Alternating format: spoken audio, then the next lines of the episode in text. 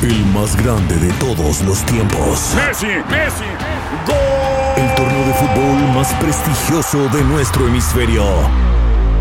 16 países. 14 ciudades. Un continente. Los ojos del mundo están en. ¡Gol! ¡Goloso! La Copa América. Comenzando el 20 de junio a las 7, 6 Centro 4 Pacífico por Univisión. Bienvenidos al podcast con los mejores momentos de Despierta América.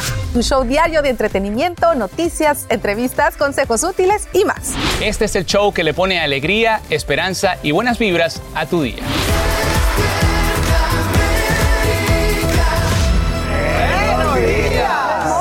Jueves 21 de julio, señores, y la espera ha terminado. Ay, sí. Así es, por fin hoy llegó Premios Juventud. Eso, nos sentimos parte de. Claro. Sí, el gran reventón del verano ya está aquí. Tenemos cobertura en vivo desde la hermosa Isla del Encanto. Puerto Rico. Sí, eh, la alegría por ahí, pero también por otro lado, ahí mismo en Puerto Rico se celebra hoy, hay que decirlo, la audiencia del cantante Ricky Martin. A ver qué es lo que pasa. Pues todo está pasando en Puerto Rico, así que vámonos inmediatamente para allá con Jessica Rodríguez y Astrid Rivera, que están haciendo un trabajo espectacular. Chicas, buenos días. Buenos, días. buenos días compañeros. Oigan, como lo acaban de mencionar, llegó el gran día, Premio Juventud. Y dicen que cuando hay un gran evento, una boda, todo eso, para traer la buena suerte, como que llueve, Llueve ¿no? primero. Y eso está sucediendo aquí el día de hoy. Amanecimos, miren, con San Juan de bajo agua, pero seguimos aquí con la mejor actitud. Vamos a traerles a ustedes en casita toda la mejor cobertura. Tenemos los ensayos, les tengo una entrevista con CNCO, con Wisin también. Aquí hay mucho de qué comentar esta mañana. Y mi querida Astrid, ya tú te vas, ¿verdad? Te vas para ir a ver todo lo que está sucediendo con Ricky Martin. Así es, y hablaremos en este caso de Ricky Martin, pero no de música, sino más bien de una audiencia que tiene hoy enfrentándose a una eh, orden de violencia doméstica y una orden de restricción por parte de su sobrino estipulada el pasado 2 de julio aquí en San Juan, Puerto Rico. Más adelante vamos a tener todos los detalles, qué es lo que estará ocurriendo durante el día de hoy con el astro puertorriqueño. Y estaremos muy pendientes de todo lo que suceda. Más adelante nos enlazamos con ustedes, chicas. Un abrazo hasta Puerto Rico. A celebrar hoy. Sí, señor, y seguramente allí todo el mundo va a estar con un abanico así. Porque definitivamente esa es la noticia, sigue siendo la noticia del día. Les contamos que de costa a costa, más de 100 millones de personas en 29 estados amanecen bajo alerta de calor extremo. Expertos advierten que el suroeste de la nación sufre la peor sequía en, escuchen, 12 siglos. Las temperaturas van a seguir muy altas en los próximos tres días y el presidente Biden ya anuncia medidas urgentes para enfrentar el cambio climático, aunque activistas alegan que no son suficientes, como nos explica a esta hora Guillermo González en vivo desde la ciudad de Miami. ¿Cómo estás, Guillermo? Te escuchamos. Adelante. Hola Eli, buenos días. Siguen siendo millones de estadounidenses los que enfrentan extremas temperaturas. Ya lo dices tú, son más de 20 estados y ayer el presidente Biden ha hecho por fin el anuncio tan esperado y se ha concentrado fundamentalmente en lo que él ha llamado una amenaza existencial, no solamente para los Estados Unidos, sino para el planeta entero y esto refiriéndose no solamente a esta ola de calor intensa, sino al cambio climático. Y el presidente Biden justamente aprovechó una visita que hizo ayer a Massachusetts para anunciar la creación de un fondo de 2.300 millones de dólares que serán destinados justamente a eso, a apoyar, a ayudar a comunidades más vulnerables para tomar acciones para prevenir y para enfrentar los efectos del cambio climático que se traducen muchas veces en huracanes, en incendios forestales, en inundaciones, etcétera. Esto fue lo que dijo el presidente Biden. I said last week, and I'll say it again loud and clear. As president, I'll use my executive powers to combat climate, the climate crisis in the absence of congressional action, notwithstanding their incredible action. In the coming days, my administration will announce the executive actions we have developed to combat this emergency. Muy bien, y aunque algunos eh, activistas defensores del cambio climático dicen que esto todavía no es suficiente, el presidente Biden dice, y la Casa Blanca lo ha confirmado, que todavía no está descartada la posibilidad de que se declare una emergencia nacional. Esto es algo que el equipo del presidente Biden sigue evaluando y podría presentarse en los próximos días. De momento es todo lo que tenemos en vivo desde Miami. Y ahora regreso contigo. Y es que, Guillermo, para que la gente tenga contexto, bueno, son de 3 a 5 grados más altas las temperaturas en estas olas de calor. Te agradecemos mucho tu informe en vivo. Y esta mañana, altos mandos de una base militar en Georgia confirman la muerte de un soldado debido a una descarga eléctrica. Otros nueve sufrieron heridas cuando un rayo impactó el campo de tiro donde realizaban un entrenamiento a pesar de las malas condiciones del tiempo. La víctima fue llevada a un centro médico donde falleció más tarde. Y hoy mismo la comisión que investiga el asalto al Capitolio celebra su octava y última audiencia pública en horario estelar. El panel buscaría establecer un minuto a minuto que hizo el entonces presidente Donald Trump mientras una turba de sus seguidores vandalizaba el Congreso. En vivo desde Washington, D.C., Edwin Pitti nos dice qué imágenes se revelarían y qué se sabe de los mensajes de texto borrados por el servicio secreto. Edwin, muchas cosas todavía por decirse.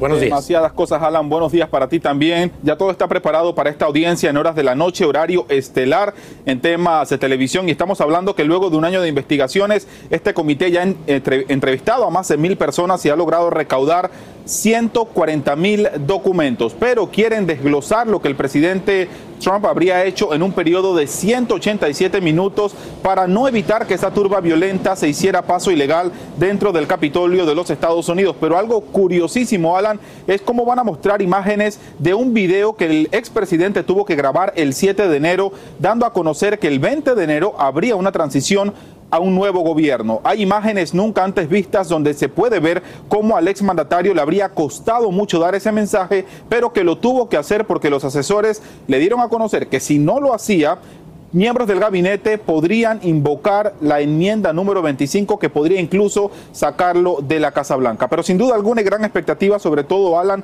por la situación con el servicio secreto. Estamos hablando que a la fecha solamente le han entregado un mensaje de texto al comité investigador, esto luego que se borraran en un programa de reemplazamiento de dispositivos varios textos del 5 y del 6 de enero, a pesar de que ya se les había pedido que los entregaran. Ya el servicio secreto incluso está diciendo que por el momento esos mensajes son irrecuperables. Aquí parte de lo que ha dicho un miembro del comité investigador.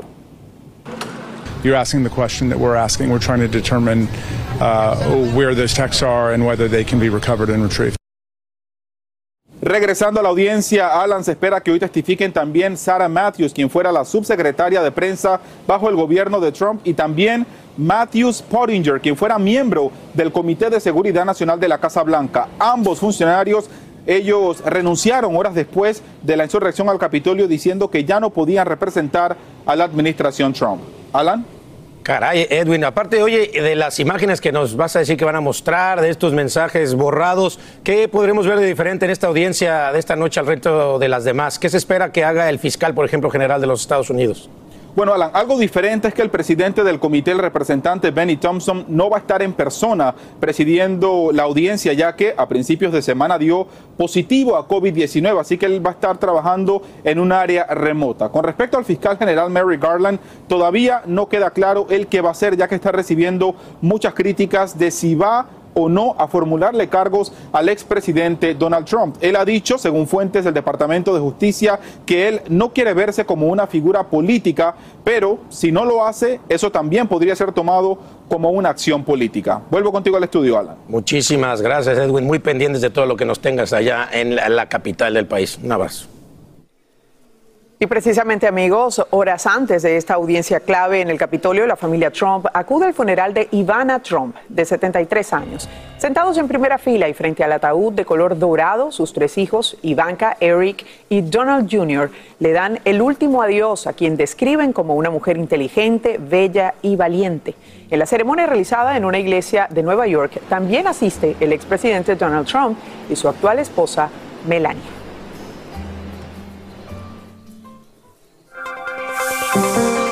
En horas de la noche, la primera dama de Ucrania, Olena Zelenska, ofrece un discurso en el Capitolio. Es el primero que da la esposa de un líder extranjero frente a legisladores en este país. Durante su intervención muestra impresionantes fotos y videos de la guerra con el fin de solicitar más armas para enfrentar a Rusia. Escuchemos sus palabras de agradecimiento.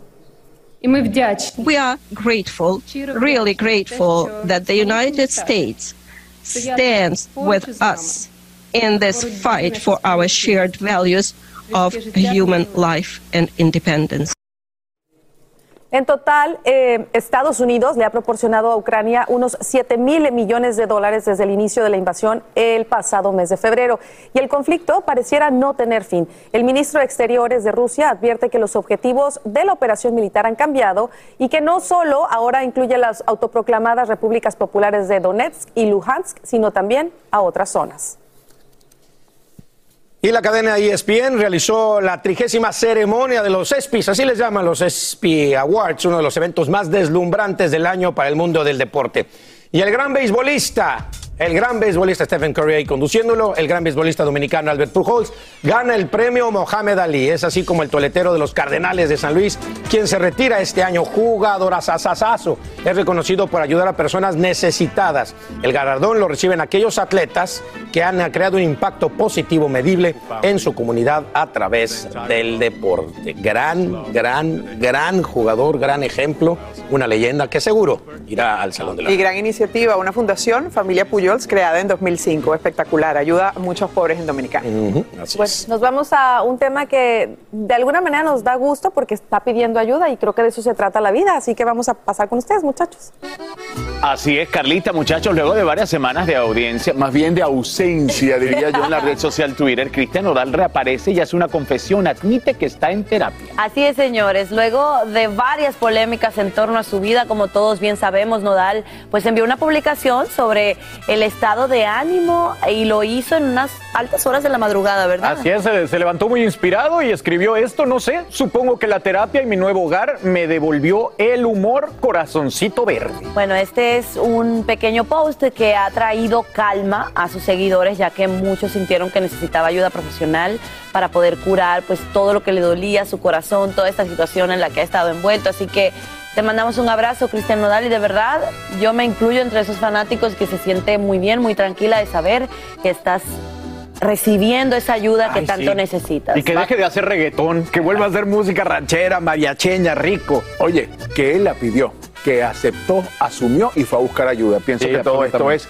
clave. Oiga, como clave es estar informado en esta oportunidad con el estado del tiempo, porque lo venimos diciendo, 120 millones de personas de costa a costa en el país. Romariel. Así es, más de 100 millones de personas, tal y como dices, están bajo la influencia de esta ola de calor y los avisos por calor extremo se expanden a diferentes áreas del país. Tenemos el sur del país con esos avisos activados por lo menos hasta las 7 de la noche. Están afectando, como ven ustedes, parte de Texas, Luisiana, Mississippi, Alabama. Están bajo estos avisos, pero se extiende todo hacia la costa este del país, donde varios estados también estarían sufriendo el impacto de este calor excesivo hasta las 11, de- hasta las 8 de la noche. Y si vamos al suroeste del país, también aquí estos avisos y alertas se mantienen por lo menos hasta este sábado, así que muy pendientes. Por, por el momento, entre el noreste del país, estas temperaturas podrían estar entre 8, 9 y hasta 13 grados por encima de la media para toda nuestra gente en el extremo noreste, así que hay que tomar las medidas de precaución, por supuesto. Y miren cómo las temperaturas han ido variando conforme han ido avanzando los años. Esta es la data que tenemos hasta el 2020, pero si vamos al 2022, fíjense cómo estas temperaturas siguen aumentando y sobre todo el sur y sureste del país se encuentra con las registra las temperaturas más altas en los últimos años. Continúen con más. Llega Univisión otra gran producción, Un Golpe de Suerte. Cambiará la vida de tres familias. Golpe de Suerte, de lunes a viernes a las 8 por Univisión. Hola, yo soy Carla Martínez. Estás escuchando el podcast de Despierta América. Lele Pons está lista para caminar en la alfombra de estos premios junto a su novio, el cantante de Guainá. Ella nos revela los cambios que ha hecho para tener su mente y cuerpo sano. Mente sana en cuerpo sano. Ay, qué rico sabe. Lele Pons transformó su físico gracias a la disciplina y adoptar hábitos saludables. Adiós fiesta, adiós excesos. Sí, mira, esto, esto me quedaba apretado, ahora no me queda apretado. Eh, ejercicio, comer saludable. Eh, ¿Qué más? Bueno, hago también eh, baños de, de de hielo y eso ayuda mucho. Eh, mi papá lo hace mucho, él hace como, él hace como cursos de respiración y que es muy importante, lo tienes que hacer como una hora o 40 minutos antes de, de entrar en el baño y lo hice con él. El nuevo estilo de vida no solo se refleja en su físico, también en la salud mental con la que ha trabajado durante años.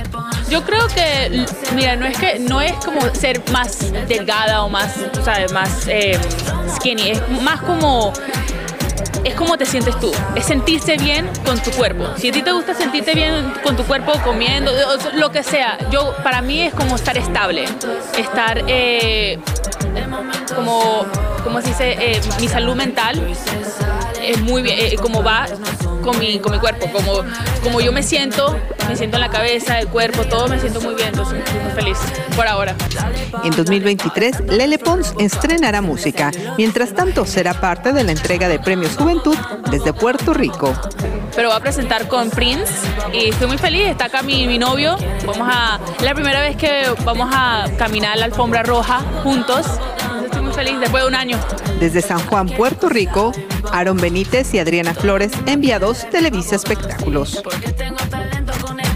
Bueno, Guapa, guapa. Qué bueno que está. decidió hacer ese cambio por salud, ¿verdad? Y bueno, más adelante la tenemos en vivo, Vivo. aquí en Despierta América para que nos cuente cómo está preparándose. Con nuestra Jessie. Está, Ahí va a claro, estar desde la isla de El encanto, ¿no? Y tiene razón, cuando uno se siente bien, uno Claro. mentalmente Lo también está transmites. bien, exactamente, y lo transmite, así que bien por ti, mi Lele. La que no está muy bien es Demi Moore. Tremendo Ahí le va tremendo lío la actriz de Hollywood, Demi Moore, la cual yo soy fanático, Yo la también. verdad. Pero bueno, también pasa. Es blanco de críticas por llevar a su perro. Imagínense nada más a su perro al Museo del Louvre en Francia. Esto a pesar de la estricta regla que prohíbe el ingreso de los animales dentro del edificio. Y ahí con el perro presumiendo. ¿Cómo lo hizo, señores? Bueno, fue la propia Demi quien publicó la imagen de su perro Pilar frente a la invaluable pintura de la Mona Lisa. Entre otras Lo que cosas, mira, exactamente mira. esto ocasiona pues muchas críticas por parte de los fanáticos que se preguntan lo que acabo de decir al principio, ¿cómo lo logró si está prohibido? Mire, el Museo del Louvre establece que todos los animales, con la excepción, por supuesto, de los perros guía o perros de asistencia que acompañan a personas con discapacidad motora o mental, tienen prohibido ingresar al museo. Y ahí, pues, no creo que es el caso con Demi Moore. Exactamente, a menos que no sabemos, ¿verdad? O No, sea, pero siempre no. agarran a veces el pretexto y por eso a veces prohíben de, ay, no, es que lo necesito para mis cuestiones y no sé qué tanto, y entonces pues no le puedes decir nada a esta No le puedes persona. rebatir eso, exacto. Bueno, pero en las redes eh, se criticó muchísimo a la actriz. Ustedes saben, tiene 59 años, ya que consideran que es triste cuando las celebridades abusan de su fama y llevan a sus mascotas a lugares donde la gente normal que también quisiera Pues sí, llevar claro, sus mascotas, bueno, no puede. Así que está la cosa.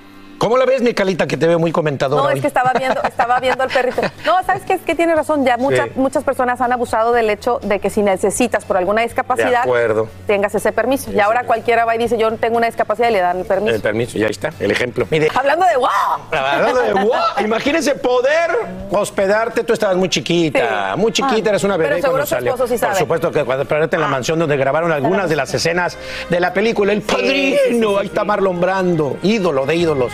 Pues ya es una realidad, se pueden quedar en esa casita. Así es, si eres fan de este éxito cinematográfico, ya puedes rentar eh, la icónica mansión gracias a Airbnb. Me encanta que Airbnb hace este tipo de cosas, de ca- no, ca- casas que se han usado en películas icónicas o Claro. lugares y aparte las rentan regaladas. Esta icónica casa está ubicada en Staten Island. ¿Lo dije ¿De bien? dónde? Stan- Stan- Staten Island. ¿Cómo está mi friend? Staten Island.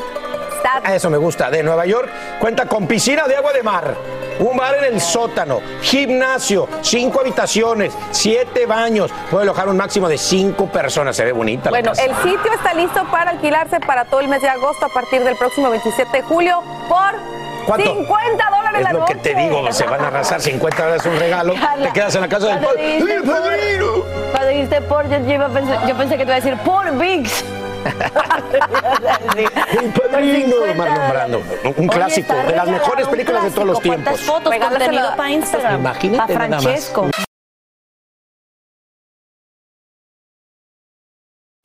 Amigos, y a esta hora la policía desarrolla una intensa cacería humana para encontrar al sospechoso de atacar sexualmente a varias mujeres en Nueva York. En las calles distribuyen el retrato hablado del hombre por el que ofrecen una recompensa de más de 3 mil dólares. Y justamente desde la Gran Manzana, Peggy Carranza tiene las imágenes de este último asalto.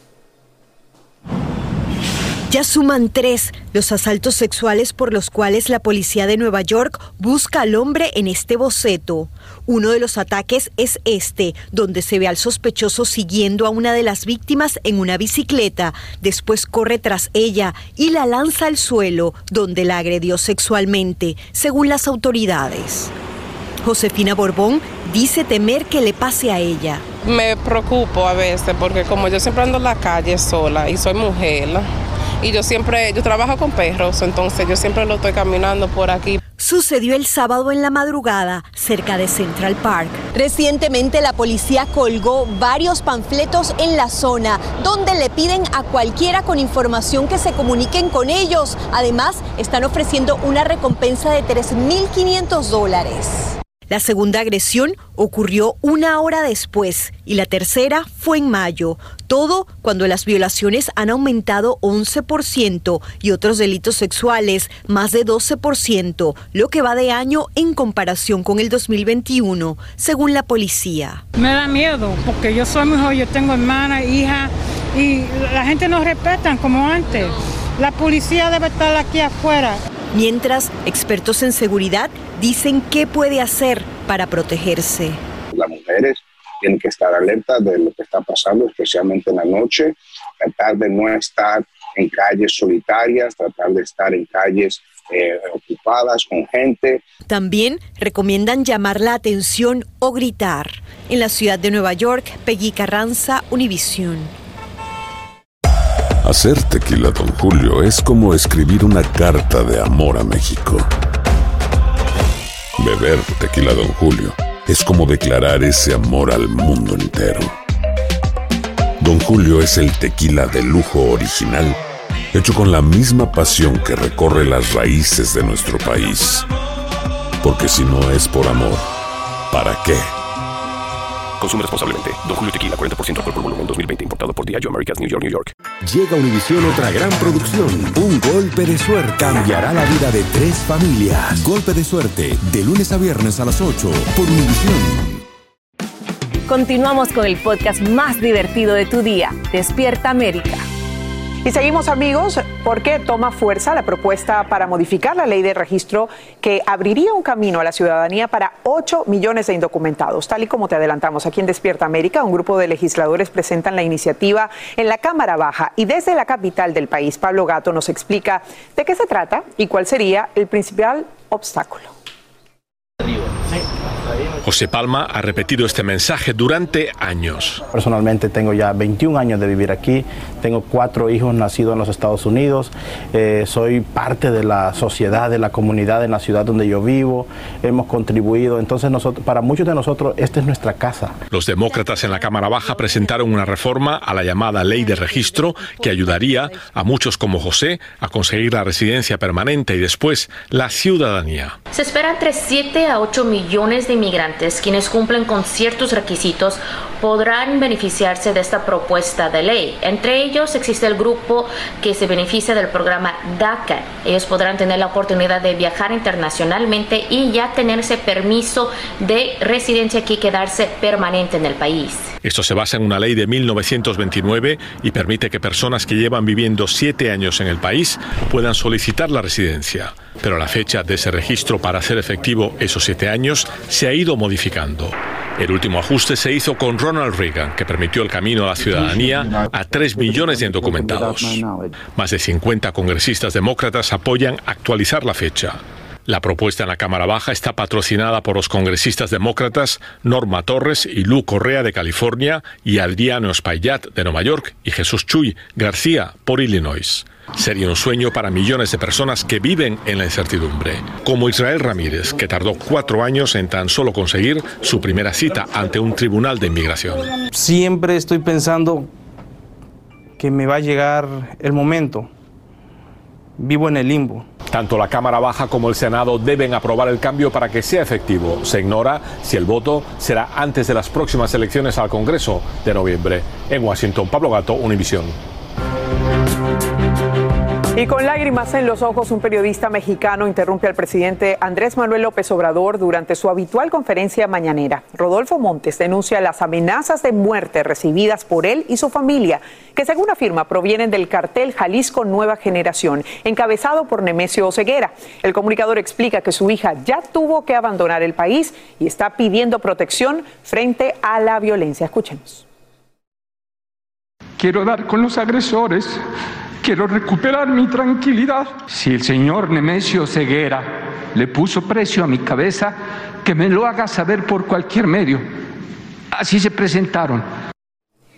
En respuesta, el mandatario mexicano brindó todo su apoyo a Rodolfo Montes y le garantizó total protección. Además, le aseguró que en su gobierno no existe impunidad ni se mantienen relaciones de complicidad con nadie. Fíjense que este podría ser el año más mortal en México para los periodistas.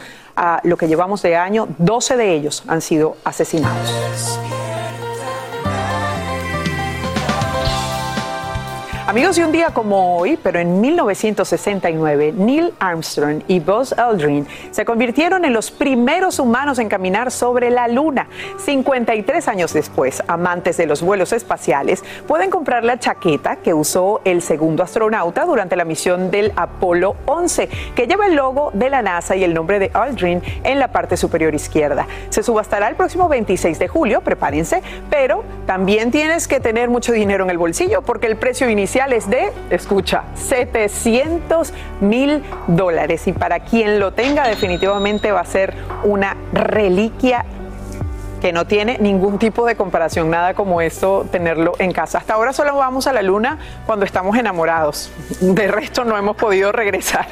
Vamos ahora con el estado del tiempo porque es muy importante no perder pisada a este tema de la ola de calor. ¿No es así, Rosmariel? Así es, y es que estamos esperando el día de hoy, Eli, un nuevo récord de calor. Temperaturas que estarían llegando a los tres dígitos en varias ciudades del país, pero en otras, pues se encuentra dominando el rango medio alto de los 90 grados. Recuerden el factor índice de calor, lo cual puede hacer que a pesar de que sus termómetros marquen un número, cuando usted salga a las calles sienta ese, ese calor superior a lo que dicen los termómetros. Estamos hablando de temperaturas que estarían en 96, 98. Fíjense ustedes, si vamos un poquito más al centro, vemos que Oklahoma podría tener 99 grados, al igual que, al igual que Little Rock. Y estamos hablando de Dallas, Austin, Houston. Preparada nuestra gente porque esas temperaturas estarían variando entre 101 y 105 grados. Por lo tanto, a tomar medidas de precaución ahora.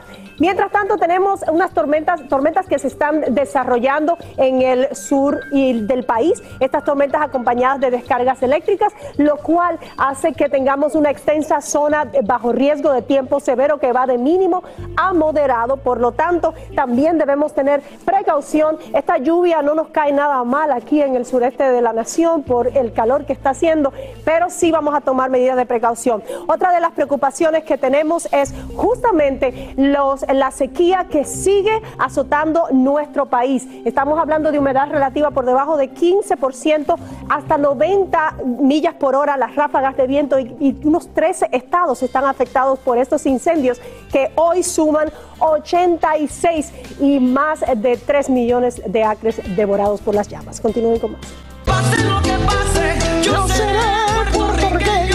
Qué buena canción con Mark Anthony. Y hoy estamos obviamente en vivo desde Puerto Rico con todo lo que está pasando en Premios Juventud, pero también fíjense que nos enteramos que Julián Figueroa pues está grabando una novela que se llamará Los Caminos del Amor. Me encantan los títulos de la novela. De verdad que. Los Caminos del Amor. Pronto por Univisión. Por eso a su llegada a los foros le preguntamos sobre los comentarios que hizo su hermano José Manuel acerca del tequila que lanzaron sus hermanas con el nombre de su papá, Joan Sebastián. Vea usted. Ah, en eso sí estoy de acuerdo con él. Estuvo horrible la estatua que puso.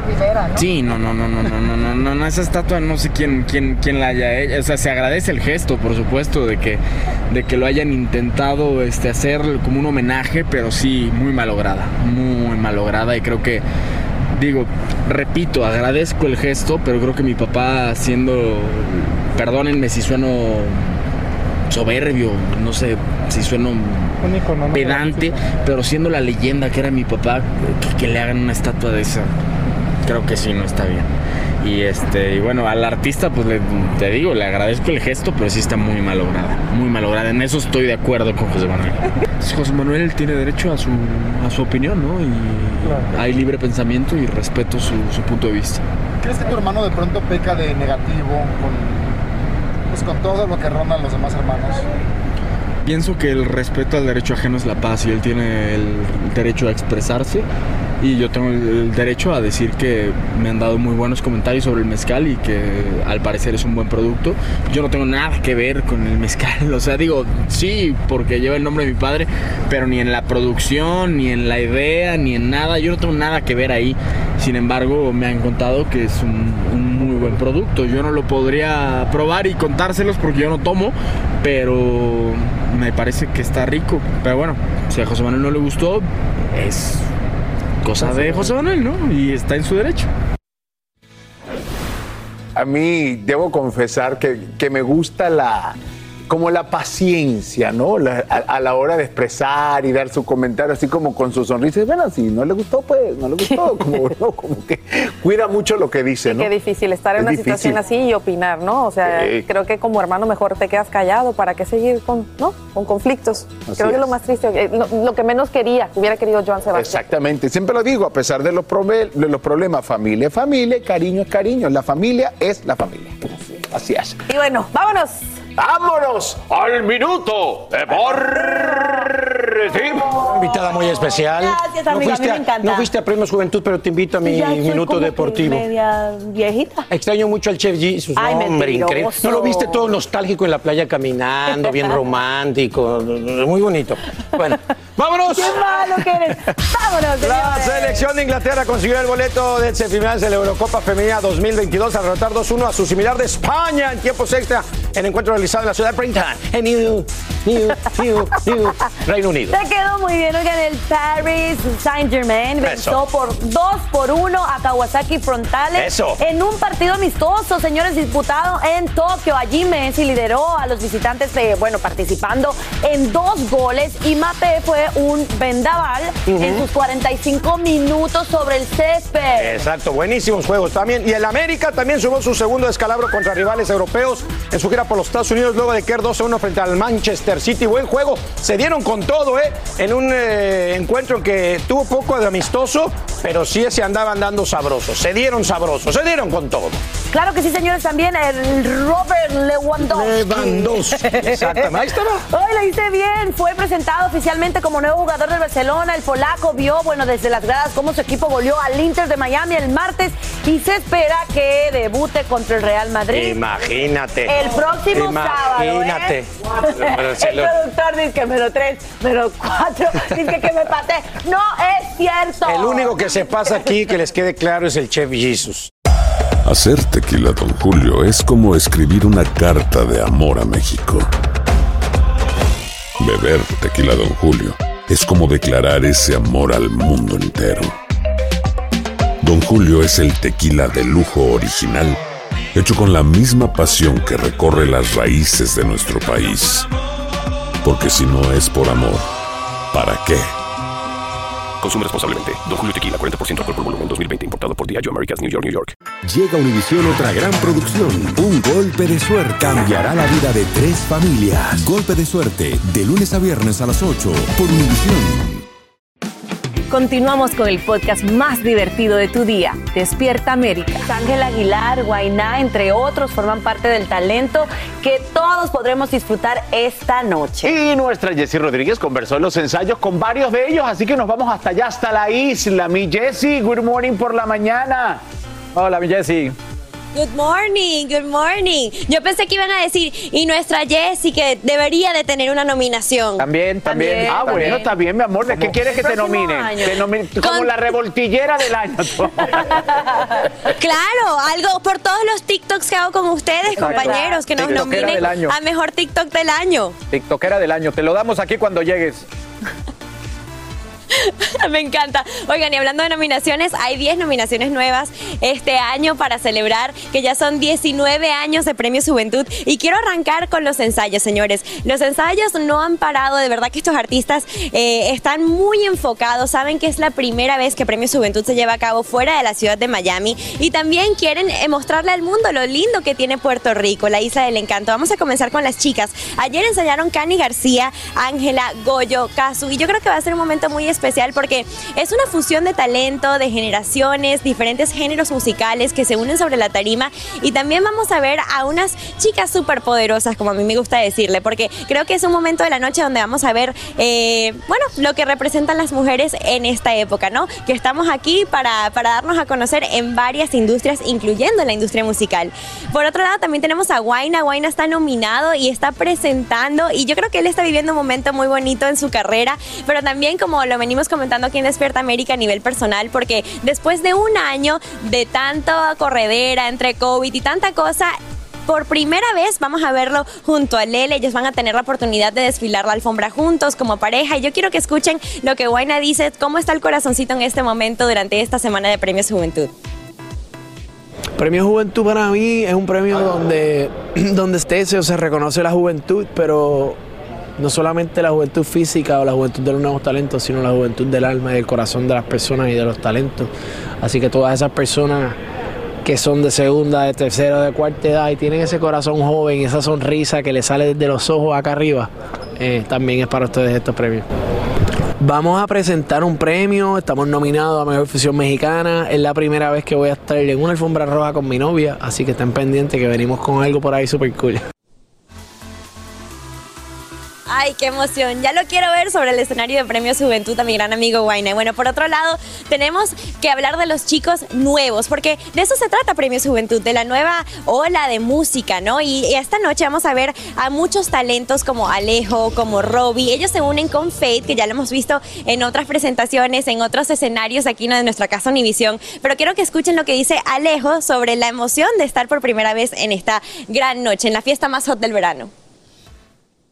Estoy muy contento por mis dos nominaciones. eh, los premios Juventud siempre le dan un cariño muy especial. Eh, creo que también mi primera vez en unos premios fue acá en los premios Juventud, cantando para mí hace rato con los Avengers y con todos los muchachos. Entonces siempre van a ser unos premios que uno recuerda mucho. Muy Aquí estoy yo con sangre nueva de Puerto Rico, muy contento de apoyar el movimiento de ellos, que son súper talentosos y de ahí para atrás hay un montón de gente que viene pues como que también rompiendo y haciendo muy buena música acá de Puerto Rico. A mí casi me censuran todo el verso. Ale. Sí, Ah, ya lo dije. Yo no puedo decir el coro, la mitad de mi chanteo también, pero en verdad normal, lo vamos a pasar súper bien, eso es lo que importa. Roy también tira un par de Que, que tiren la, que, que escuchen el instrumental. ¿no? Roy va a estar es que. gente lo cante. Exacto, poniéndole el micrófono al público, pero va a estar muy rico. No se pierdan panticito aquí hoy en Premio Juventud, mi gente bella. Bueno, ahí lo tienen. Eso fue lo que sucedió ayer durante los ensayos. Pero yo tengo la dicha de, bueno, de compartir con sangre nueva, como lo acaba de mencionar mi querido amigo Faith. Aquí esta mañana nos acompaña Robbie. Robbie, bienvenido a Despierta América. Muchísimas gracias, súper contento y agradecido por la oportunidad de estar aquí. Ay, feliz de tenerte porque, oye, tú sabes que, como me acabas de, de escuchar, le vengo comentando a mis compañeros que yo re- debería de recibir una nominación en TikTok Claro. porque me encantan los TikToks y por eso fue que conocí tu tema, Panticito, que se hizo viral y de hecho, gracias a TikTok, tú estás aquí hoy en día porque en el último año creo que has vivido algo muy loco. Sí, he tenido un año lleno de bendiciones y cosas. siguen pasando, todos los días siguen pasando cosas nuevas, pero estoy súper contento de todo lo que está pasando en mi vida, en mi carrera. Estoy disfrutando del proceso, todo. Sin como mismo lo dice, sin TikTok no hubiese Robbie aquí. Y ahora mismo Ay, estamos nominados en los premios por primera vez y en Puerto Rico. Eso es algo bien especial para mi carrera.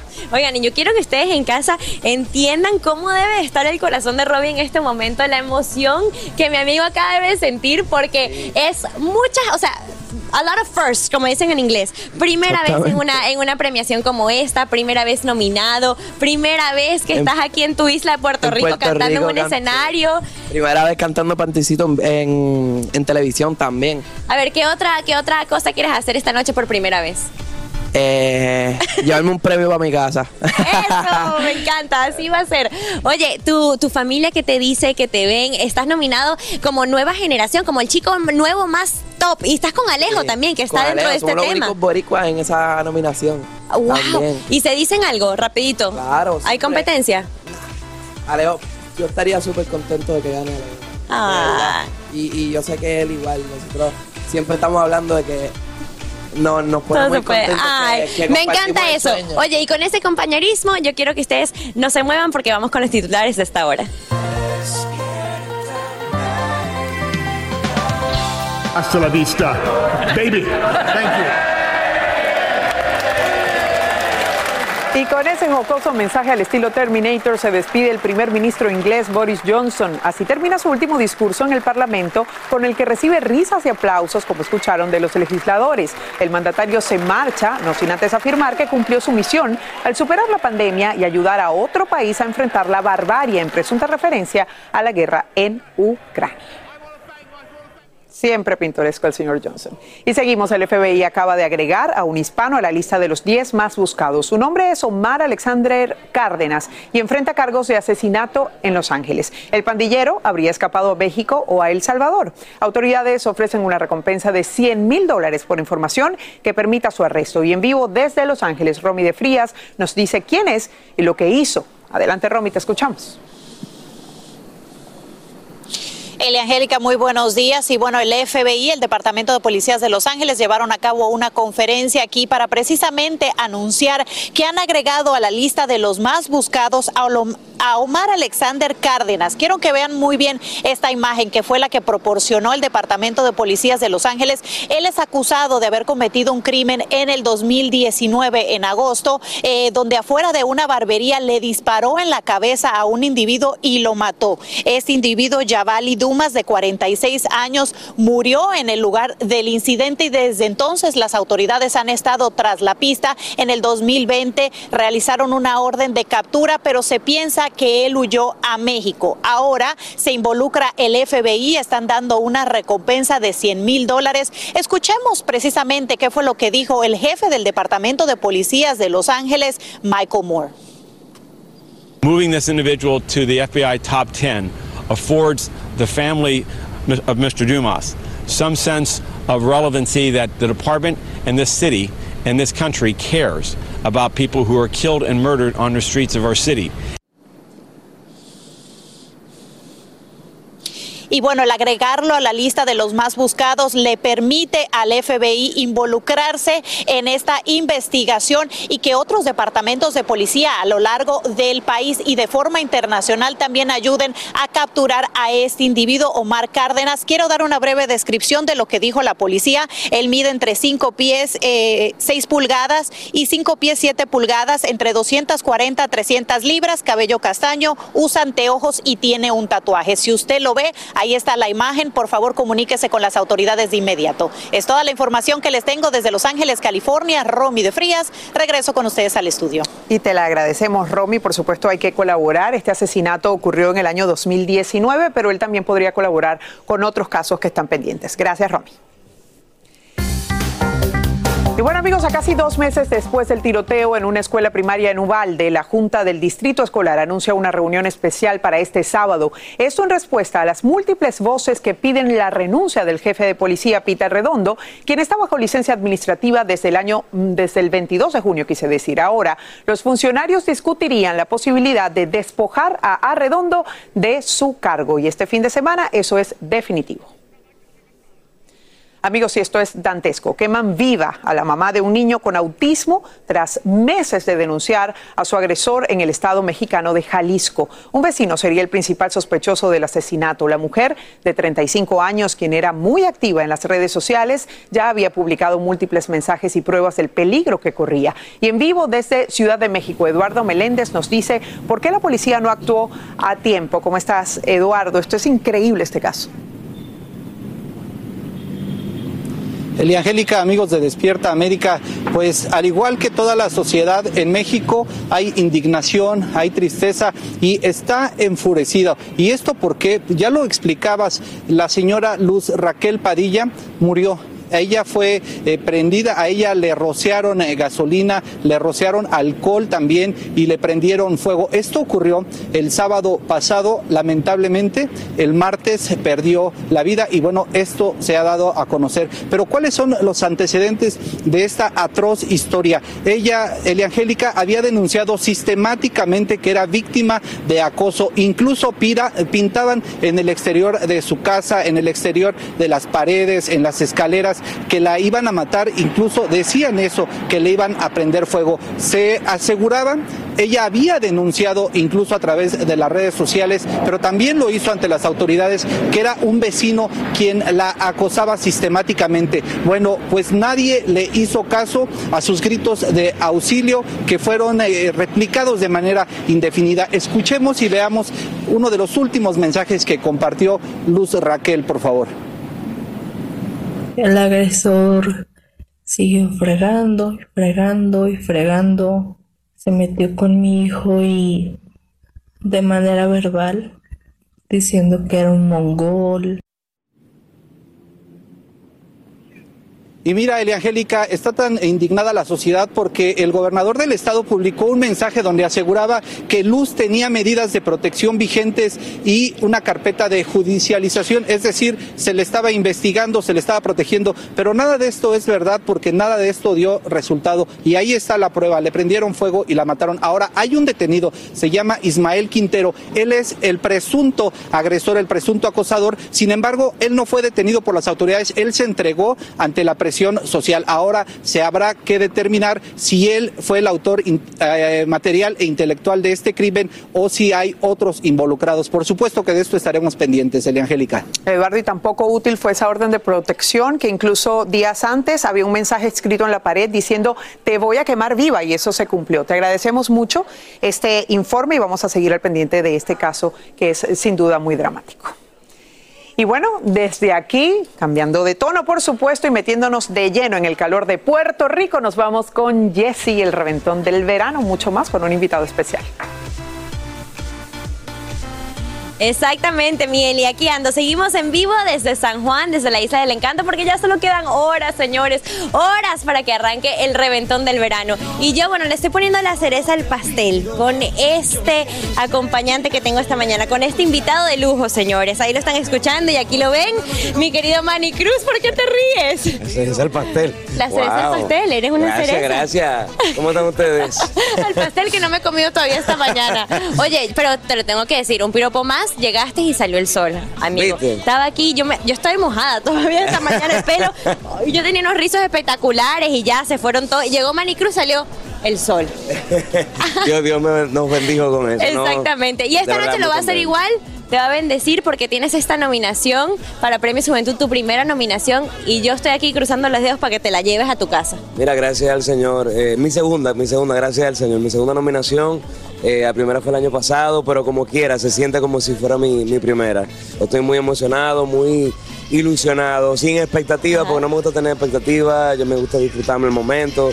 Y aunque suene cliché, ya estar nominado, pues la verdad que es un grandísimo eh, premio. Y la verdad que estoy muy contento con esta canción, Dame una noche, un merengue maravilloso que tengo junto a Nacho y junto a mi hermano Daniel Santa Cruz, que me abrió muchísimas puertas, no solamente en la República Dominicana, en Venezuela, sino también en otros países. Claro, claro, soy muy Sí. fan de ese tema. De hecho, creo que tú vienes y yo tengo que bailar así, tengo que meterle al merengue pasito, con el todo. pasito el pasito así, ¿no? Una noche. Eh, eh, me encanta, me encanta. Va- Vamos a, ponernos bien activos para llegar a esa alfombra con todo. Paréntesis, Oye, ¿y que Jessy fue la que más gozó en la boda de Fran, ¿eh? Sí, Por sí favor. fui. Sí, sí, Yo sí. fu- Francisca, por supuesto, pero yo estaba ahí detrás de ella. Exacto, ella, exacto. Ella lo dio todo en su boda y yo estaba atrás, como de las bridesmaids, una cosa así. Ajá. Oye, y, y también tienes una labor muy importante esta noche, porque tienes un homenaje al combo de Puerto Rico. Eh, ¿Cómo están las emociones? ¿Qué has preparado para el público en casita? Mira, eh, de verdad que em- esta es mi primera vez eh, en unos premios internacionales, pues presentándome y que sea con, con merengue, eh, la verdad que es doblemente especial. Estoy demasiado contento, eh, muy ansioso, bueno, de representar a toda mi República Dominicana, a mi Santo, Santo Domingo hermoso, en este homenaje al Gran Combo de Puerto Rico, donde estaré también junto a grandes colegas, eh, Michael Stewart, Yajaira Plasencia, entre otros. Estará también acompañándonos el maestro Sergio George. Y, y estoy muy contento, muy contento de que todo el mundo allá en sus casas pues se pueda disfrutar este número, este homenaje a esta agrupación que nos ha dado tanta música a nuestra cultura. ¿Y cómo has pasado estos últimos días aquí, o sea, en Puerto Rico esta semana? ¿Cómo ha sido para Ay, ti? ay, ya ay. comiste mofonguito, De ya de todo. ¿no? Me comí un helado, Jessy. Ok. Yo te tengo que decir que antes que tú te vayas tienes que ir a comerte No, no, no, no helado. me tienes que decir, me tienes que invitar. Ah. Me tienes que llevar a comer. ¿Cómo eso te tengo que decir este? Es No, verdad, me es tienes verdad. que invitar, me tienes que llevar a comer este Te helado. voy, a, te voy a llevar a comer el helado. Pero no, he comido de todo. La, la música sabrosa. Imagínate, nuestra isla hermana. eh, allí mismito estamos, está Santo Domingo. Y la verdad, un brinquito prácticamente. Y, y se siente igual, se siente prácticamente la, el- la misma gente. el mismo Claro, calor, claro. el Oye, y yo te tengo un reto rapidito, a ver aquí. Eh, ya saben, está nominado mi querido Manny Cruz esta noche a Premio Juventud y yo te voy a dar 10 segundos ya express para que si te lo ganas nos deja aquí tu acceptance speech. ¿Cómo va a ser el discurso? Dale, listo. En 3, Ay, Dios mío. 2, Eh. 1, te lo ganaste, el premio es tuyo, Premio Juventud. Muchísimas gracias al Señor por, por todas las bendiciones. Gracias a ustedes, mi público. Eh, de verdad se lo dedico a mi República Dominicana. Los quiero, los amo. Muchas gracias. Que viva el merengue. Y ya estás en los 10 segundos, ya fue el timer.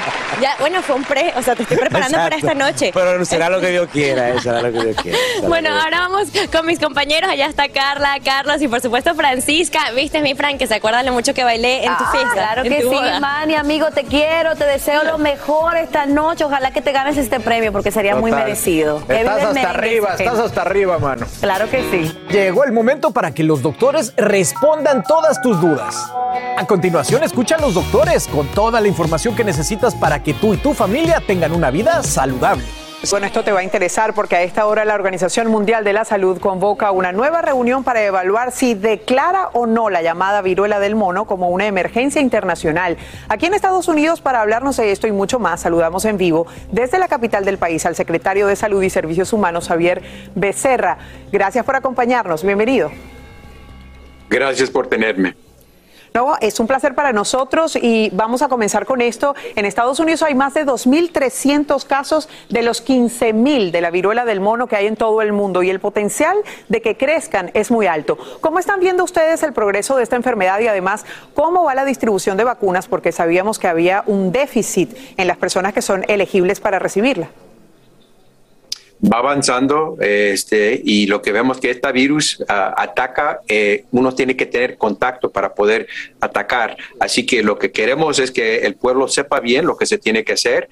Tiene, uno tiene que estar enterado de lo que, lo que es el virus, cómo protegerse, cómo evitar estar en contacto con alguien que lo tiene, pero también estamos proveyendo las vacunas. Hemos mandado a todos los estados más de 190 mil a vacunas para proteger a, la gente que puede ser afectada y vamos a hacer todo lo posible para poder evitar ver esta, eh, esta virus este, extenderse más.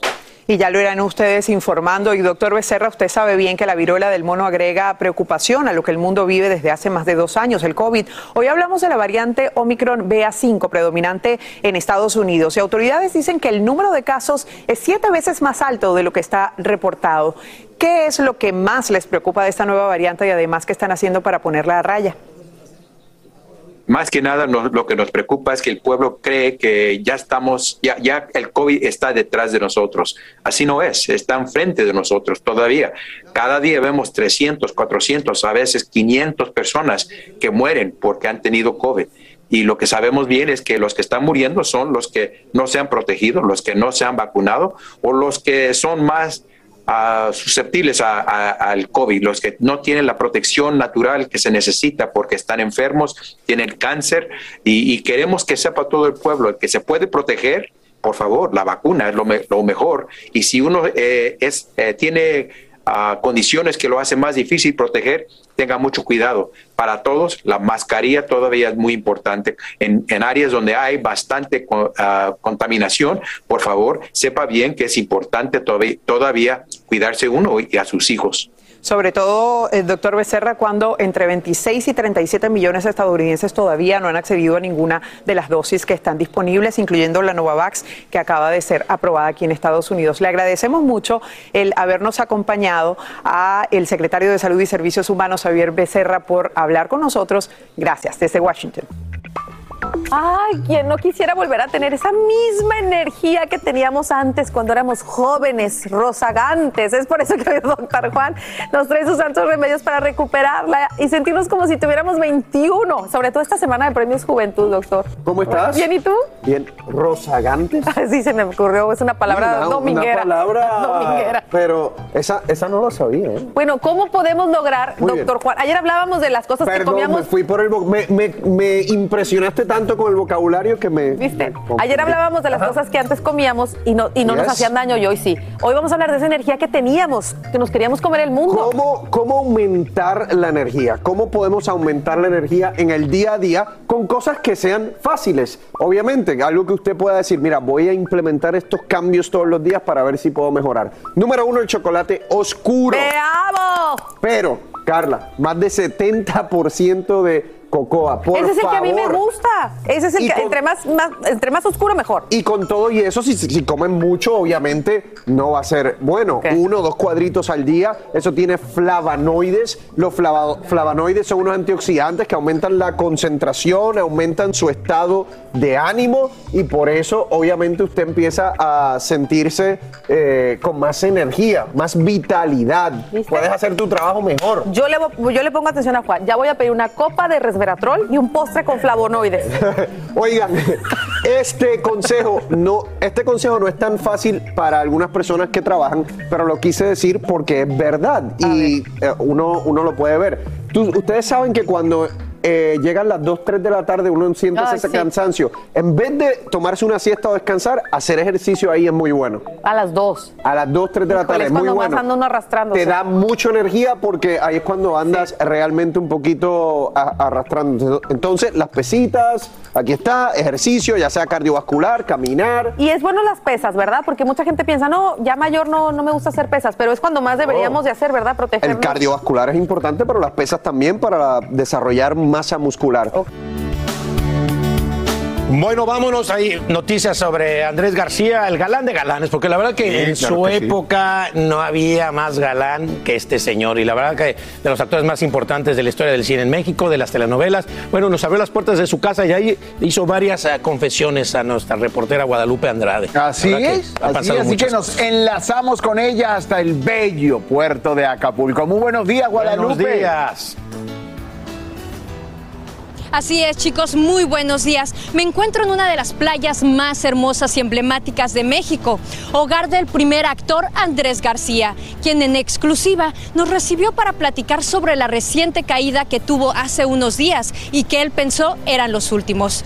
También si Luis Miguel lo ha contactado y sobre su relación con su hija Andrea García, quien recientemente le pidió perdón. Veamos. Última leyenda viva porque ya, ya no hay. Ya, mira, se nos fue mi amigo Vicente, se fue María Félix, mi amiga entrañable del alma, se fue Juan Gabriel, este, se fue Joan Sebastián, se fue José José. Ya soy lo último que queda. Estas fueron las primeras palabras de Andrés García después de sufrir una fuerte caída hace más de dos semanas, en la que vio de cerca la muerte. Me caí y según yo estaba en una pesadilla y empecé a pelear con la pared. Entonces me empecé a golpear por todos lados.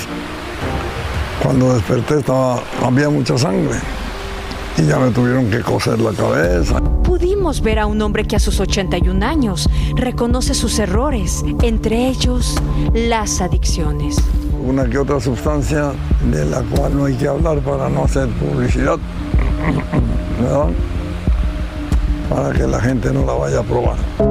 Margarita, su esposa, su amor incondicional y la mujer que lo ha salvado, incluso de un suicidio. Ha intervenido Margarita un par de veces No de que me haya agarrado con la pistola en la mano, porque yo no me voy a morir así, no me voy a matar solo de un balazo, yo me mataría de, de otra manera. ¿Qué significa, señor, para usted Margarita? Ahorita Margarita significa para mí lo más importante. No sé cómo podría yo hacerle sin Margarita. Con Andrés tuve la rosa y la espada. Había momentos muy difíciles, muy difíciles, pero pues es como ir sorteando eh, obstáculos en la vida, ¿no? El actor dijo que en su vida queda algo pendiente por hacer. Lo único que debo ahora y en eso ando es tener paz para poderme ir en paz. Apenas reciente vimos un video de su hija Andrea que nos conmovió a todos donde le pedía perdón. Yo creo que parte de esa paz podría ser igual ver a su hija Andrea. En algo te he lastimado, perdóname. Ya hablé con ella, eh, habló muy bien, porque la vida pues nos lleva por caminos distintos, no, no, no estoy resentido con ella ni nada por el estilo. Sin resentimiento ni al mismo Luis Miguel, a quien también vio como su propio hijo. Él nos cuenta si ha tenido una visita del sol. No, Miki ya debe andar muy ocupado, creo que no está ni aquí. Creo que anda fuera del país. Y ya cuando una estrella se hace muy popular y muy grande, ya no le da tiempo. Como pudieron ver, tenemos a Andrés García para rato. Él espera reunirse muy pronto con su hija Andrea para, como él dice, algún día irse en paz. Eso es todo, chicos. Me despido de ustedes desde este maravilloso lugar. Regreso con ustedes al estudio. Gracias. Oye, bien la entrevista, Excelente. bien las cosas que le preguntó y las respuestas fuertes y contundentes de Andrés, ¿no? Qué bueno que lo hemos dicho muchas veces aquí, ¿no? El problema con los hijos, con los padres. Creo que qué mejor que hacerlo ahora, ¿no? No que después te arrepientas. Exactamente. Que ya no se lo pudiste decir, ¿no? Y creo que esa reconciliación, porque se ve que sí tenían sus problemas, pues se pueda dar, puedan platicar más largo, más tendido y reconciliarse, ¿no? Mira, y, y pienso, Alan, que uno llega a una etapa en la vida, siempre lo hemos hablado con respecto a nuestros padres que, que- que fallecieron, que es un momento en que hay que sanar cualquier herida que se haya hecho en el camino para poder estar en paz y poder irse precisamente en paz. Oye, el tema de pensar en un suicidio, el tema de, de las drogas. Yo no conocía de- mucho a la esposa, Alan, que de Sí, hecho te pregunté su- mientras su- veía la es su- historia. su salvación, ¿no? Sí, sí, de, de dónde venía, quién era la señora, yo no estoy Y informado. también lo que dice. Doña Rosa es, he estado en, en las buenas y en las malas. He visto cosas muy fuertes y a la vez pues, cosas muy agradables, ¿no? Y qué bueno, eso es ser pareja. En Así las es. buenas y en las y malas. las malas. Ahí es donde es. realmente uno se da. Bueno, que siga la recuperación y la evolución del señor Andrés García. Galán de galán. De galanes. De galanes, papi. Y Luismi, échale una llamadita, papá. no seas Háblale así, al está- amigo. Está enfermito nuestro Andrés García. Bueno, vámonos. Las noticias más calientes del mundo del entretenimiento y el análisis de nuestros expertos los escuchas en Sin Rollo. Bueno, y arrancamos sin rollo aquí en Despierta América y tenemos noticia de última hora, última hora, mucha atención, pongan atención porque nos está llegando en este momento directamente de Puerto Rico la información de que el caso de Ricky Martin ha sido desestimado por la corte. El caso de Ricky Martin está desestimando todo esto, lo que quiere decir que Ricky Martin sale triunfante de este caso que, bueno, ha dado tanto de qué hablar. Y bueno, vamos a, recordar todo lo que ha pasado. Su sobrino, que fue pues desenmascarado por el hermano de Ricky Martin por abuso eh, doméstico, por eh, estarlo pues eh, acosando en su domicilio. Y, todo esto se ha desarrollado de una manera muy rápida, pero después de anunciar que Ricky Martin iba a estar testificando en el jurado, eh, pues simplemente parece que se desestima porque allá en Puerto Rico está todo el mundo pues muy asustado porque serían 50 años de cárcel la pena máxima que dicta las leyes allá en Puerto Rico por casos de abuso sexual, de incesto y estamos ya está ya está ahí está Astrid Rivera que parece que está bajo un aguacero que está cayendo allá en Puerto Rico. Eh, creo que ya tenemos, ah, se fue la señal, pero esa noticia de último momento, de verdad que un gran respiro para el Astro Boricua. Y mientras llega Astrid, vamos a estar aquí discutiendo sobre lo que está pasando.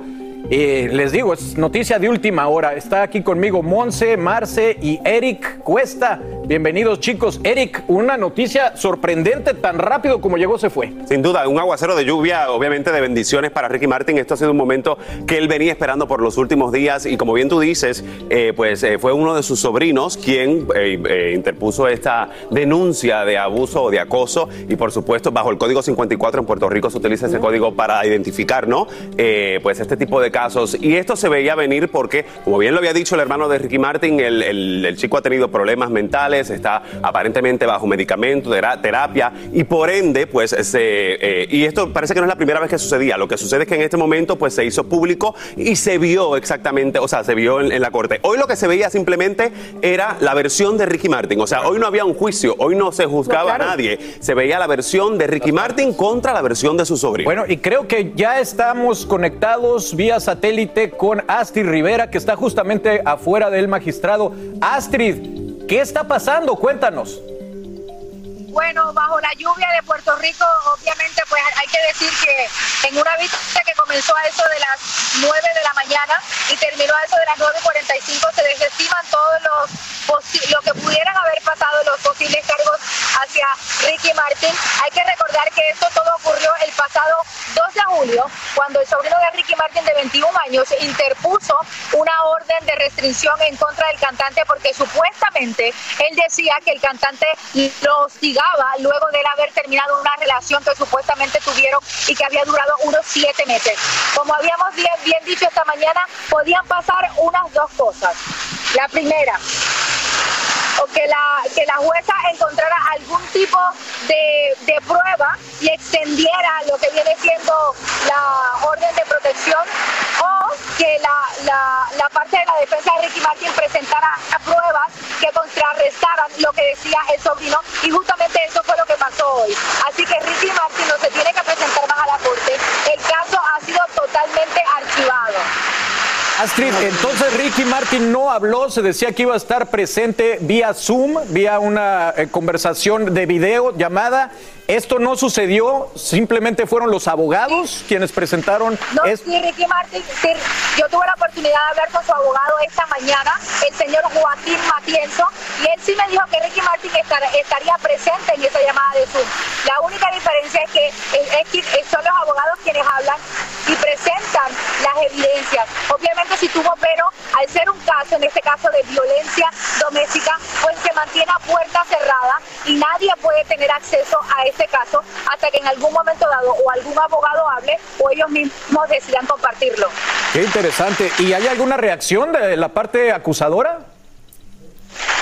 Hasta el momento no hay ninguna acción. Lo último que sabemos de esta parte acusadora es que el pasado martes había radicado una querella porque, la, eh, pues porque había recibido dos llamadas donde lo amenazaban, donde le decían que si él hablaba más de la cuenta, lo iban a matar. Muy bien. ¿Y eh, has visto a la defensa de Ricky Martin? ¿Ya se fue? ¿Estuvo ahí? ¿Todo fue por video? ¿Has hablado con ellos? Nada. Yo tuve la oportunidad de hablar con él, como mencioné esta mañana, eh, y todo era a través de vía Zoom. Ellos no se presentaron a la No se corte, presentaron. ni la defensa de Ricky Martin, Wow. ni nadie. Todo, todo era a través de videollamada. ¿Y qué se dice allá en la isla? ¿La gente está contenta? ¿Cómo, cómo ha sido la reacción de los boricuas? Bueno, definitivamente entiendo yo que se esperaba que esto fuera de esta forma, porque eh, esto de Ricky Martin y de lo que hace el sobrino llega a dos días después de que su ex eh, eh, manager Rebecca Drucker había demandado a Ricky Martin y había dicho dentro de esa demanda que había establecido que estaba demandando a Ricky Martin por incumplimiento de contrato, de que él le debía ella unos 3 mil dólares, pero al mismo tiempo decía, cuando tú me dijiste que yo entrara a tu A tu a tu caso y que volviera a trabajar contigo, tú, tú lo hiciste porque yo te salvé de algo que se podía saber Sí. en, ese, en ese momento que te podía destruir tu carrera. Luego pasa esto, mucha gente no creía en esta parte de Ricky Martin recordando que el Astro Boricua nunca había tenido un escándalo como este y si lo, lo ponemos en perspectiva, este hubiese sido el peor escándalo dentro de su carrera. absolutamente. Astrid. Muy bien. Astrid, este, Marcia te quiere preguntar algo. Sí, Astrid, ¿qué ha pasado con el hermano de Ricky Martin que en su momento, cuando salió a la luz todo este escándalo, fue el primero que a través de las redes sociales hizo denuncias y se refirió a esa persona como su sobrino, con una, pers- una persona con, con problemas mentales o con, o- o con situaciones que, que no en ese momento no deberían tomarse en cuenta? ¿Has sabido acerca de él? ¿Has tenido comunicación con él durante estos días? Aquí, está explotando un transformador. Sí, la, la situación aquí es la siguiente, es que el hermano de Ricky Martin se, eh, puso, eh, puso un video el pasado 3 de julio donde hablaba de eso y decía que, su, que el sobrino de Ricky Martin padecía de ciertas facultades mentales. Sin embargo, luego de ese video no ha vuelto a hablar del tema. Obviamente, pues entiendo yo que, que sí ha tenido comunicación con su hermano porque ellos de alguna manera son muy apegados, pero en base a eso, el hermano de Ricky Martin ha estado muy activo en redes sociales, pero nada que ver con este caso. Claro, claro, claro, sobre todo, y asumo yo que es que en su momento toda la parte defensora de Ricky Martin quiso decir desde el primer momento, Monse, que no, que esto se iba a desestimar y ellos estaban muy confiados que la verdad iba a salir. Hoy ha sido un día muy bueno para ellos en esta audiencia y, y creo que Ricky Martin debe estar, eh, digamos, aliviado con esta circunstancia, ¿no? Yo creo que sí, y es lo que decía Astrid, que realmente él nunca, nunca ha tenido un escándalo, mucho menos de esta magnitud. Él siempre ha tenido una imagen pulcra, y no solo para nosotros. Me acuerdo cuando escuchamos, cuando escuchamos la noticia, nos tomó a nosotros de los medios por sorpresa, pero también el, sentir en las redes sociales su fanaticada incrédula por estas acusaciones tan fuertes en contra de Ricky Martin. Sí. Así que me parece, me parece dentro de todo sorprendente, pero eh, porque pasó tan rápido, porque todo se concluye tan rápido. Pensé que se iba a esti- estirar un poquito más, pero claro. definitivamente que qué bueno por Ricky Martin, alguien que definitivamente cuando yo he tenido la oportunidad de, de entrevistarlo, todo un caballero y de nuevo nos tomó a todos por sorpresa por lo mismo, por el carácter de él, por la persona Pero que esto él es afecta. y, y de la imagen que ha creado. Claro, Monse, Sí. no, No sé, chicos, necesariamente, pero a ver, no yo no digo que afecte ni mucho menos su imagen. No me refiero a eso. Yo creo que afecta un poco también, digamos, eh, digamos, el tema emocional de un artista como Ricky Martin. Sabemos que es un hombre muy sensible, sabemos que es un hombre que siempre ha sido un caballero, como está diciendo eh, Monse, pero sin duda, Eric, este No, tipo de cosas son, son difíciles de tragar, son difíciles de Cuando pasar. tú tienes la verdad en la mano, casi nunca te da, o sea, obviamente Pero- te afecta el sentido de que tienes que pasar por un proceso que realmente favor, no que lo has provocado. es un Sin familiar, embargo, cuando uno tiene la verdad en la familiar. mano, en la mano no pasa absolutamente nada. Esa- vas con la seguridad de que lo que va a suceder es lo que tiene que suceder. Por cierto, si no hay pruebas, como siempre lo he Claro, dicho, claro. no va a suceder absolutamente nada porque hay que poner todo en la balanza y saber exactamente eso es lo que hace un juez o una persona en Obvio, este tipo de vistas en pone todo en la balanza sí. en una audiencia y precisamente es lo que hace, ve las pruebas, dice, ok, aquí hay caso, nos movemos hacia adelante. En el caso de Ricky Martin, como bien tú dices, eh, no ha tenido muchos escándalos, los poquitos que ha tenido han sido por inclusive declaraciones que él mismo ha hecho. De hecho, yo recuerdo haberlo entrevistado hace unos años atrás, eh, cuando empezaba su gira por Las Vegas, y le preguntaba si era el momento de retirarse, porque por lo general el artista que llega a Las Vegas es porque está terminando su carrera, o por lo menos ya no encuentra por dónde me- se le entra el agua al coco, y me respondió muy, muy jocosamente, me decía, relajamos mucho en esa entrevista, que no, que este era el momento en donde él estaba reinventando su carrera. Yo creo que Ricky Martin tiene algo muy positivo. Él siempre ha sido muy abierto sobre algunas de sus cosas, aunque en su vida personal, hace algunos años atrás, restringía mucho la información que salía. No hoy. Hoy sabemos mucho más de Ricky Martin que hace mucho tiempo atrás. No creo que caso lo fuese De todos modos, que ahora Ricky Martin es padre de familia, sus hijos han crecido, su familia ha crecido, sus hijos ya entienden muchas de las cosas que pasan a nivel público. Entonces yo por eso me refería que no es fácil tragarse este pedazo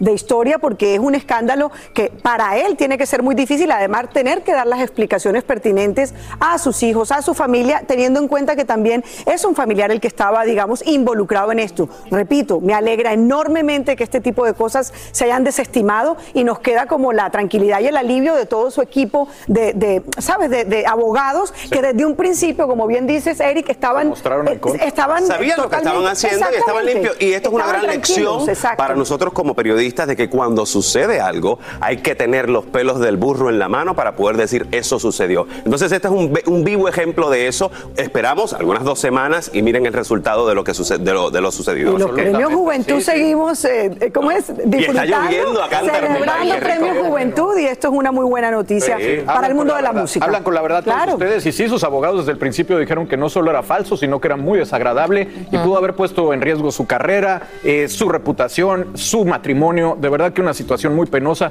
Qué bueno que salió de esto Ricky Martin y bueno, ahora falta ver si va a haber alguna contrademanda por difamación, algunos de estos casos que, que ahora son tan eh, pues comunes, ¿no? Sí, y ahora también, o sea, ya esto se concluye y qué bueno por Ricky, pero no sé en dónde exactamente estamos con esta situación de su ex manager, quien también le tira una amenaza y no sabemos si está relacionado o no. Y bueno, a Ricky le estaba lloviendo sobre mojado. Por suerte, y vuelvo y repito, él concluye este caso y sí, la pasó súper mal. Esperamos de que, como dice Eric, de una manera positiva, eh, o, o que sí, positiva, que él no le vaya a afectar tanto en su carrera. Exacto. La percepción para algunos puede quedar ahí. En esa parte estoy un poquito de desacuerdo, Eric, porque sí pienso de que hay gente que solo lee titulares, no se educa, no le sigue el Para hilo eso al estamos caso. tú y yo, no, y claro, Marce yo entiendo, para pero eso. desafortunadamente no, no, no le llegamos a cada una de las personas y te lo digo y siempre lo digo, cuando hay veces uno en la familia escucha que hablan de algún famoso y dicen, y esta persona no tenía eso, y esta persona, y porque no le siguieron el hilo a la noticia, como lo hacemos nosotros acá, como lo hacen algunas personas. Yo espero de verdad que no le afecte y hay que ver ahora si se resuelve también de esta manera, de esta manera rápida. Pero en Los Todo- Ángeles. Todo, sí, todo En el, caso de, y en el caso de la manager que tú tanto manager, preguntas y has traído a colación, que muy bien que lo hayas traído, eh, ex manager, por cierto. Sí, ex-manager. Eh, Claro. Yo creo que en este momento debería estarlo pensando muy bien antes de abrir la boca si no tienes realmente las pruebas en las manos, porque sería el momento, el un pésimo momento para o sea, retomar esa acusación e inclusive si no tiene pruebas, señora, quédese tranquilita y callada porque ya vio lo que sucedió. Sí, bueno, retomando, si usted no sabe de lo que está pasando en el mundo, fue desestimado el caso en contra de Ricky Martin. No se pudieron presentar pruebas, parece ser que todo fue una mentira y Ricky Martin, bueno, se mantuvo firme a través de su equipo legal, diciendo que él era inocente, que esto era una situación totalmente sin fundamentos y bueno, pues tantos años de carrera trabajando honestamente y trabajando pues siempre en pro de sus fans y con este mensaje tan positivo que siempre lleva. Así que Ricky Martin queda exento de todos estos cargos y le agradezco muchísimo a Asti Rivera que se echó la carrera hasta allá y estuvo desafiando el clima que ¡Qué lluvia! está- ¡Qué está lluvia! ¡Qué inundando aguacero! todo Puerto Rico, limpiando todo Puerto Rico para que esté todo limpiecito para los premios Juventud. Así que ese es el informe que tenemos y de verdad, a ver ahora qué pasa con este sobrino que, bueno, lamentablemente eh, hizo esto y se le acusa también de tener problemas de, de salud mental. Esperemos que lleguen a un acuerdo y que esto ya no proceda más. Qué, qué descanso para Ricky Martin. de verdad que Gran- sí. Gran descanso. Bueno, pues la verdad nos hará libres. Vamos a unos mensajes y regresamos con. Estamos en todas las redes sociales. Síguenos en Twitter, Facebook e Instagram. Mantente informado y revive tus segmentos favoritos en despiertaamerica.com, el app de Univision y nuestra página de YouTube.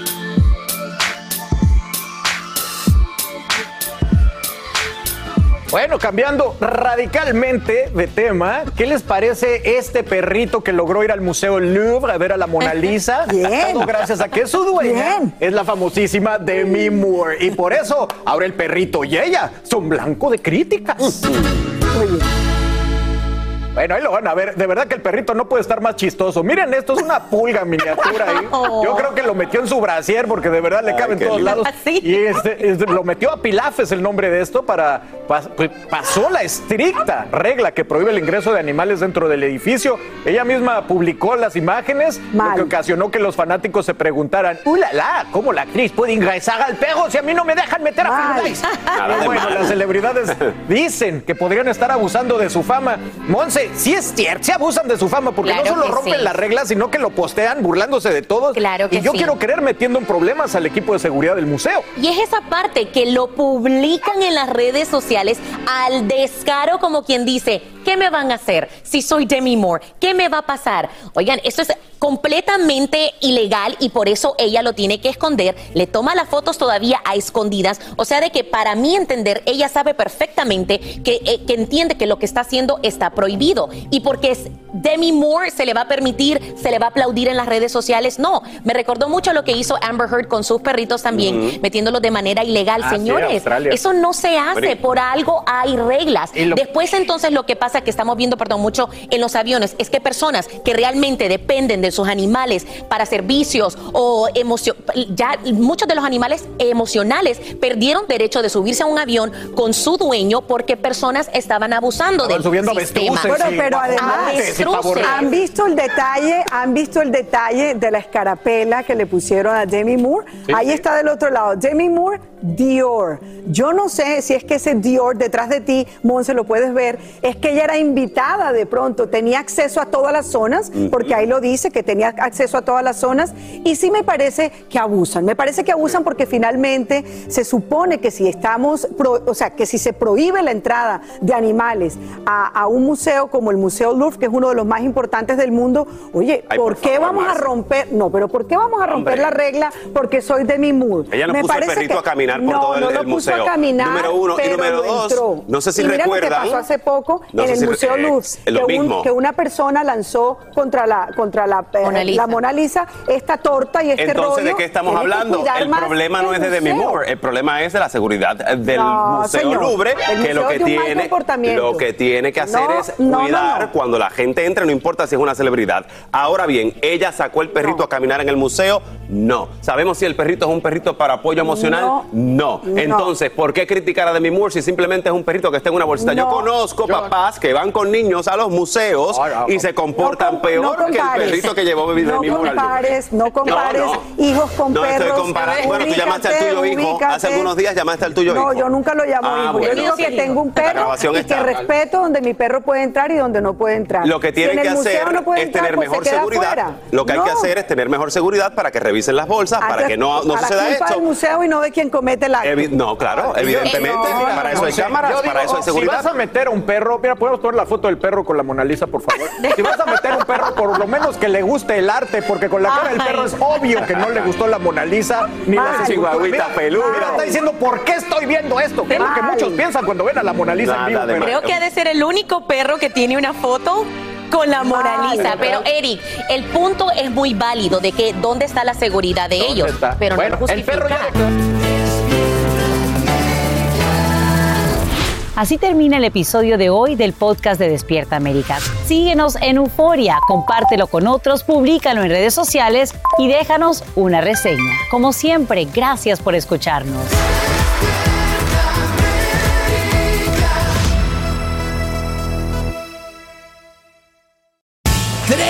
Ganadores. Cada uno de ellos se ha ganado 200 millones de pesos. A la familia Pérez, Uriarte y Ortiz se les cumple el sueño. Prométeme que el dinero nunca te va a cambiar. Te juro que siempre voy a ser ese hombre del que tú te enamoraste. Pero con la suerte, también llegan los problemas. Lástima que van a perderlo todo.